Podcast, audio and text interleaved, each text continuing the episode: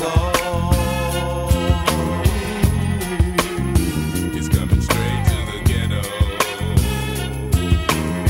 Bonjour à tous, pour ce nouvel épisode de Pop Express, on va faire quelque chose d'un peu différent. Je vous apprends rien, hein. Noël c'est maintenant dans quelques jours, donc si vous êtes comme moi du genre à faire vos cadeaux en panique le 23 décembre, vraiment cet épisode est pour vous, puisqu'aujourd'hui je vais recevoir deux invités pour parler de deux livres différents qui seront susceptibles de vous intéresser, en tout cas moi ça a été le cas. Dans la première partie de ce podcast, je vais recevoir Johan, fondateur entre autres du magazine de cinéma américain extrêmement qualitatif Rokirama, et c'est avec cette même équipe qu'il vient de publier un livre qui s'appelle Les pieds dans la mayonnaise avec un concept assez rétro qui revient euh, sur les médias et le cinéma français des années 60-70. Vous retrouverez évidemment plus de détails dans l'interview et dans la deuxième partie de ce podcast, on parlera de B-Hip-Hop avec Gary Youngson, fondateur du label Ready Not Records et de sa société de conseil Hip Hop Community. Il vient de sortir son autobiographie dans laquelle il nous raconte justement comment toute sa vie a été rythmée et influencée par cette culture. Ça s'annonce déjà passionnant. En tout cas, j'espère que ça vous plaira. Joyeux Noël, Pierre. Ah, c'est pour moi? Oh, écoutez, Thérèse, merci beaucoup. Il, fallait pas vraiment. ah non. Oh, une serpillière, c'est formidable, Thérèse. Je, je suis ravi, écoutez. Non, Pierre, c'est un gilet. Salut Johan. Salut Thaïs. Je suis très contente de te recevoir euh, dans le podcast parce que déjà j'ai vraiment adoré euh, Les pieds dans la mayonnaise. Euh, j'ai trouvé que c'était un livre très original. Donc pour commencer, est-ce que tu peux nous décrire rapidement le concept du livre? C'est un peu le cousin de Rokirama qui lui parle des États-Unis et de Otomo qui lui parle du Japon. Donc avec une idée rétro qui ne s'occupe pas vraiment de ce qui se passe aujourd'hui comme on le fait pour les autres magazines. Mais ceci dit, ça n'empêche absolument, c'est pas un objet non plus complètement passéiste parce que euh, ça nous empêche pas, par exemple, d'inviter euh, une jeune euh, artiste marseillaise qui fait du collage, qui est dans le mood un peu ce qu'on appelle le mood nous, en tout cas ce qu'on appelle le mood mayonnaise. Et cette jeune fille a, a 25 ans, donc elle est totalement contemporaine. C'est ça, il y a un vrai état d'esprit qui accompagne le livre. Donc ça vient d'où le mood mayonnaise? Il vient de cette époque, en premier. J'ai absolument rien inventé. Hein. J'ai pas posé de, de, brevet sur les années 70 euh, françaises. Donc, voilà. Puis après, il vient de, il vient de moi, de la vie, euh, la vie que j'ai menée et de, et de l'envie de me retrouver un petit peu dans ce mood parce que comme tout le monde, on façonne un peu son intérieur, son appartement, sa maison, un peu comme on est. Et chez moi, ben, ben ça ressemble au livre en fait. Donc euh, voilà, j'essaie de mettre ça sur sur des pages. Voilà, et donc de cet état d'esprit, on retrouve forcément dans le livre tout un côté visuel rétro avec euh, des photos, des anciennes pubs de cette époque.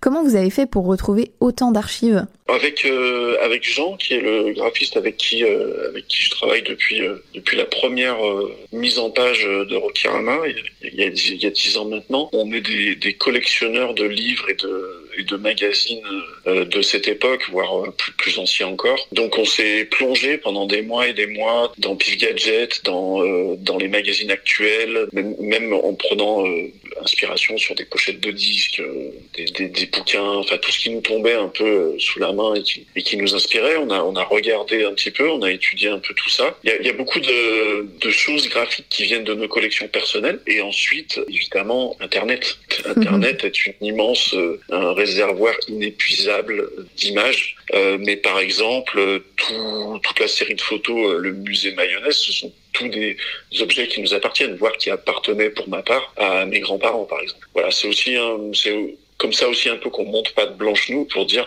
c'est pas un livre euh, opportuniste où on essaie de surfer sur un truc ou quoi, c'est que vraiment on porte ça en nous. Toute cette collection, elle est à nous. Donc ça veut dire que ça fait ça fait des années, des années voire des décennies qu'on qu'on trimballe tout ça. Et euh, est-ce qu'aujourd'hui, du coup, tu penses qu'il reste encore des choses qui ont quand même l'esprit mayonnaise? Dans le quotidien, euh, c'est quasiment un mirage. Hein. C'est ça, ça, se perd de plus en plus. Alors après, il y a des, euh, des livres qui, qui, voilà, qui parlent de ça, qui essaient de faire perdurer ça. Moi, perso, je suis en train de terminer, je l'aurai terminé la semaine prochaine, je suis en train de faire un, un documentaire émission autour de de, de, de, qui s'appelle Les pieds dans la mayonnaise, qui sera sur Paris Première, premier trimestre 2022. J'aurai l'occasion d'en reparler sur les réseaux, bien évidemment. Euh, alors aujourd'hui, euh, bah écoute, c'est marrant parce que c'est une question qu'on m'a pas encore posée et que je serais tenté de dire non, mais euh, non et à la fois, euh, bah on est là, on en parle. Donc euh, quelque part si. Oui, totalement, ouais, tu vois. Donc, donc euh, si on met le nez dehors euh, à première vue, non. Mais si on gratte un peu, bah si, il y a des gens qui, qui se réclament encore euh, de la mayonnaise. Donc tant mieux qu'elle continue à monter et à faire des, faire des petits, quoi. Et évidemment, le livre ne s'adresse pas qu'aux nostalgiques de ces années. Oui, évidemment qu'il y a des gens qui ont vécu les années 70 pour qui il va y avoir un côté un peu nostalgique, un peu, voilà, on regarde un peu ce qui s'est passé, ah tiens, ça je m'en souviens, et tout. Mais euh, comme toutes les publications qu'on fait chez, euh, chez Rokirama, on a envie aussi que bah, les jeunes comme toi, les plus jeunes, euh, s'intéressent à cette culture aussi. Euh, D'où est-ce que vient tout ce qu'on vit aujourd'hui euh, Je veux dire, ça a des racines on pourrait remonter bien plus loin évidemment. Hein. Et, euh, et, et, en fait, on s'adresse pas aux nostalgiques mais aux curieux. Qu'est-ce qui te manque le plus de cette époque? En fait, il y a un truc, euh, je mets un truc dans mon édito qui est euh, le passé c'était mieux avant. Moi, mon passé, je le renierai pour rien, je l'adore, machin et tout. Euh, j'ai vécu cette époque, euh, même si j'étais très petit. Hein, je suis né en 75, donc tu vois, -hmm. donc j'étais petit. Mais tout le truc euh, la dernière séance de Mitchell et tout ça, moi ça me renvoie à des soirées avec mon père, euh, tout ça. Donc euh, j'ai pas envie euh, de revivre ça aujourd'hui, c'est-à-dire que ça ne m'intéresserait pas aujourd'hui qu'une chaîne me dise ah on refait la dernière séance, tu vois, mmh. à l'identique, machin et tout. Non, moi j'ai envie qu'on continue à parler de tout ça, mais avec les outils d'aujourd'hui. Donc voilà, c'est comment est-ce que tout ça, ça va se transmettre, qu'est-ce qui va rester, surtout tout ça, et ça va être ça va être plus dur parce que on vit euh, on vit une époque évidemment où, euh, où les choses ont plus de mal à se transmettre parce que les choses vont très très vite et on passe très rapidement d'un sujet à l'autre. Hein. Ah, ça, c'est sûr. Ben, merci beaucoup, Joanne. Ben, merci beaucoup pour ton invitation et puis ouais. euh, ben, hâte d'écouter tes, tes autres épisodes, évidemment. Je le rappelle, le livre Les pieds dans la mayonnaise est disponible partout. Vous pouvez aussi le commander en ligne et je mettrai le lien du shop Rokirama dans la description du podcast pour le retrouver et parce qu'il y a aussi un nouveau numéro du magazine spécial Noël qui vient de sortir. Donc comme ça, vous pourrez découvrir tout ce que fait cette belle équipe. Et on enchaîne maintenant avec mon deuxième invité, Gary Youngson, qui vient de sortir son autobiographie Be Hip Hop. Salut Gary. Alors ça fait plusieurs années que tu travailles pour le hip-hop, t'as monté une société de conseil, t'as un label aussi. Est-ce que tu peux nous expliquer rapidement ce que tu fais à travers tes entreprises? Hello, euh, oui carrément. Donc euh, moi mes activités c'est vraiment produire et diffuser le hip-hop sous toutes ses formes et, et puis euh, les valeurs qui vont avec. Donc euh, avec Ready or Not c'est vraiment notre contenu nous qu'on crée, qu'on produit et qu'on diffuse. On est en 360, donc on va faire du management, du booking, de l'édition, de la distribution et autres. Et euh, de l'autre côté, avec Hip Hop Community, en fait, on va plutôt accompagner d'autres projets qui ne sont pas ceux que nous créons. Donc on va venir en support et on travaille essentiellement avec des indépendants, des marques, des institutions et des agences. Et ton livre qui vient de sortir s'appelle Be Hip Hop et c'est vrai qu'aujourd'hui le terme hip hop est utilisé pour décrire plein de choses différentes. Et ce serait quoi toi pour toi du coup ta définition de hip hop? Le hip-hop, pour moi, c'est une, une religion. C'est vraiment ça. C'est une religion. C'est quelque chose d'assez d'assez deep. Plus qu'un lifestyle, c'est plus un mindset vraiment profond. Et, euh, et je trouve que religion, une religion, c'est pas mal. Il y a un dogme, il y a des règles, il y a des codes, il y a des adeptes. C'est ce qui s'en rapprocherait le plus, j'ai envie de dire. Oui, il y a un petit côté sacré, quoi, c'est ça? Il y a un gros côté sacré, le hip-hop, c'est magnifique. Et comment elle naît cette passion? C'est arrivé euh, très jeune, euh, enfin très jeune, euh, à la préadolescence, on va dire, parce que je découvre la danse à, à travers différents événements sur lequel je suis drainé par ma mère et, euh, ouais. et, je, et je, je tombe juste amoureux du truc. Je trouve que c'est très cool, les gars sont trop stylés. Et puis de là, ouais, je, je commence à ensuite moi à pratiquer, à produire des événements, à produire de la musique. Et, et en fait, plus je découvre le hip-hop, plus je découvre de nouvelles facettes et plus j'adore. Tu peux nous citer justement des artistes qui t'ont fait aimer ou découvrir le hip-hop? Les noms du hip-hop, c'était Liaison Fatale dans la danse, c'était Nasty, c'était euh, voilà, c'était ces danseurs-là, c'était Wanted Posse. Et en termes de rap, mmh. j'ai vraiment découvert ça avec, euh, c'est marrant, mais avec un truc très marseillais, IAM, la Funky Family, tout ce qui était collectif de rappeurs, voilà, autour du Neg Marron, donc il y avait Noyau Dur, etc.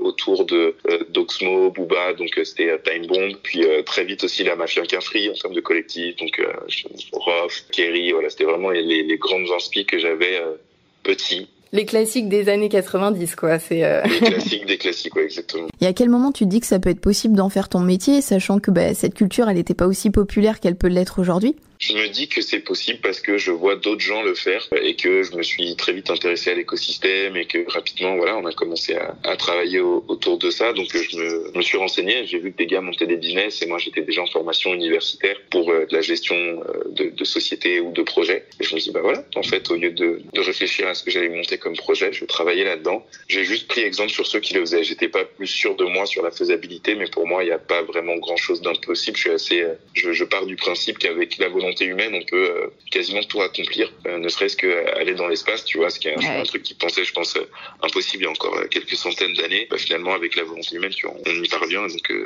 je mets très peu de limites sur ce qui est possible ou non de faire. Et est-ce qu'en plus des connaissances personnelles, le hip-hop a pu t'apporter des valeurs ou une philosophie de vie différente que euh, tu n'aurais peut-être pas eu si euh, tu t'étais pas intéressé à cette culture? Mais c'est sûr, en fait. Je me suis construit avec le hip-hop. Donc euh, les valeurs qui sont importantes pour moi sont, les valeurs qui sont ancrées à cette culture. La solidarité, l'amitié, le dépassement de soi, la collectivité, l'ouverture d'esprit, l'amour, le partage, l'expression, le droit d'exister. ça fait partie de moi.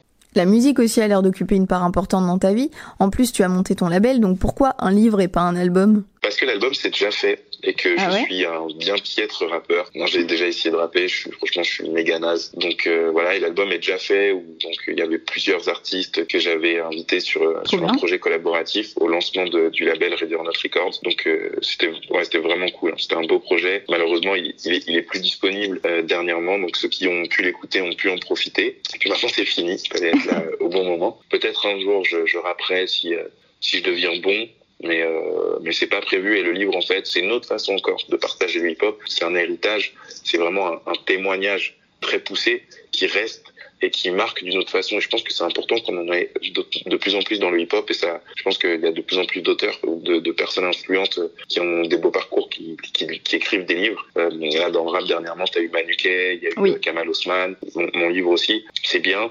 Il en faut encore. Et je pense qu'il y en aura de plus en plus. Tu parlais de Kamal Osman, donc ancien membre du collectif Time Bomb. Il t'a aidé pour le livre. Il y a aussi euh, Raphaël Federici qui lui euh, est un artiste qui a fait la couverture. Est-ce que c'était difficile justement pour toi de collaborer avec d'autres personnes sur un projet aussi personnel que celui-ci? C'était pas du tout compliqué et c'était complètement cool en fait, justement parce que c'est mon histoire, c'est vraiment ma vie qui est dans le livre, c'est ultra personnel, mais c'est à la fois aussi universel. C'est la vie d'un afro-descendant dans une banlieue parisienne qui découvre le hip-hop et qui essaye de s'en sortir euh, avec une passion euh, particulière parce qu'il faut tout construire et parce qu'on a, pour la plupart des, des, personnes dans mon cas, euh, pas eu la chance d'avoir euh, tout qui est créé. Voilà, il faut qu'on crée nous-mêmes, donc une certaine dalle. Et en fait, ce truc-là, euh, Kamal l'a vécu, euh, Raphaël l'a vécu, plein d'autres gars l'ont vécu. C'est quelque chose de très universel, ouais. Eh ben c'est parfait. Bah écoute, je te remercie beaucoup en tout cas. Ouais, merci à toi. Et là encore, vous pouvez retrouver Be Hip Hop de Gary Youngson partout, en librairie et en ligne aussi. J'espère que cet épisode un peu différent et surtout un peu plus long d'habitude vous aura plu. N'hésitez pas à me le faire savoir sur les réseaux sociaux si vous voulez aussi d'autres formats comme ça. Et euh, c'est pas impossible que d'ici la fin de l'année, il y ait d'autres épisodes, en tout cas un petit peu différents qui sortent. Mais bon, on verra ça. Encore merci à ceux qui vont tout écouter et surtout, passez de bonnes fêtes, prenez soin de vous et à bientôt.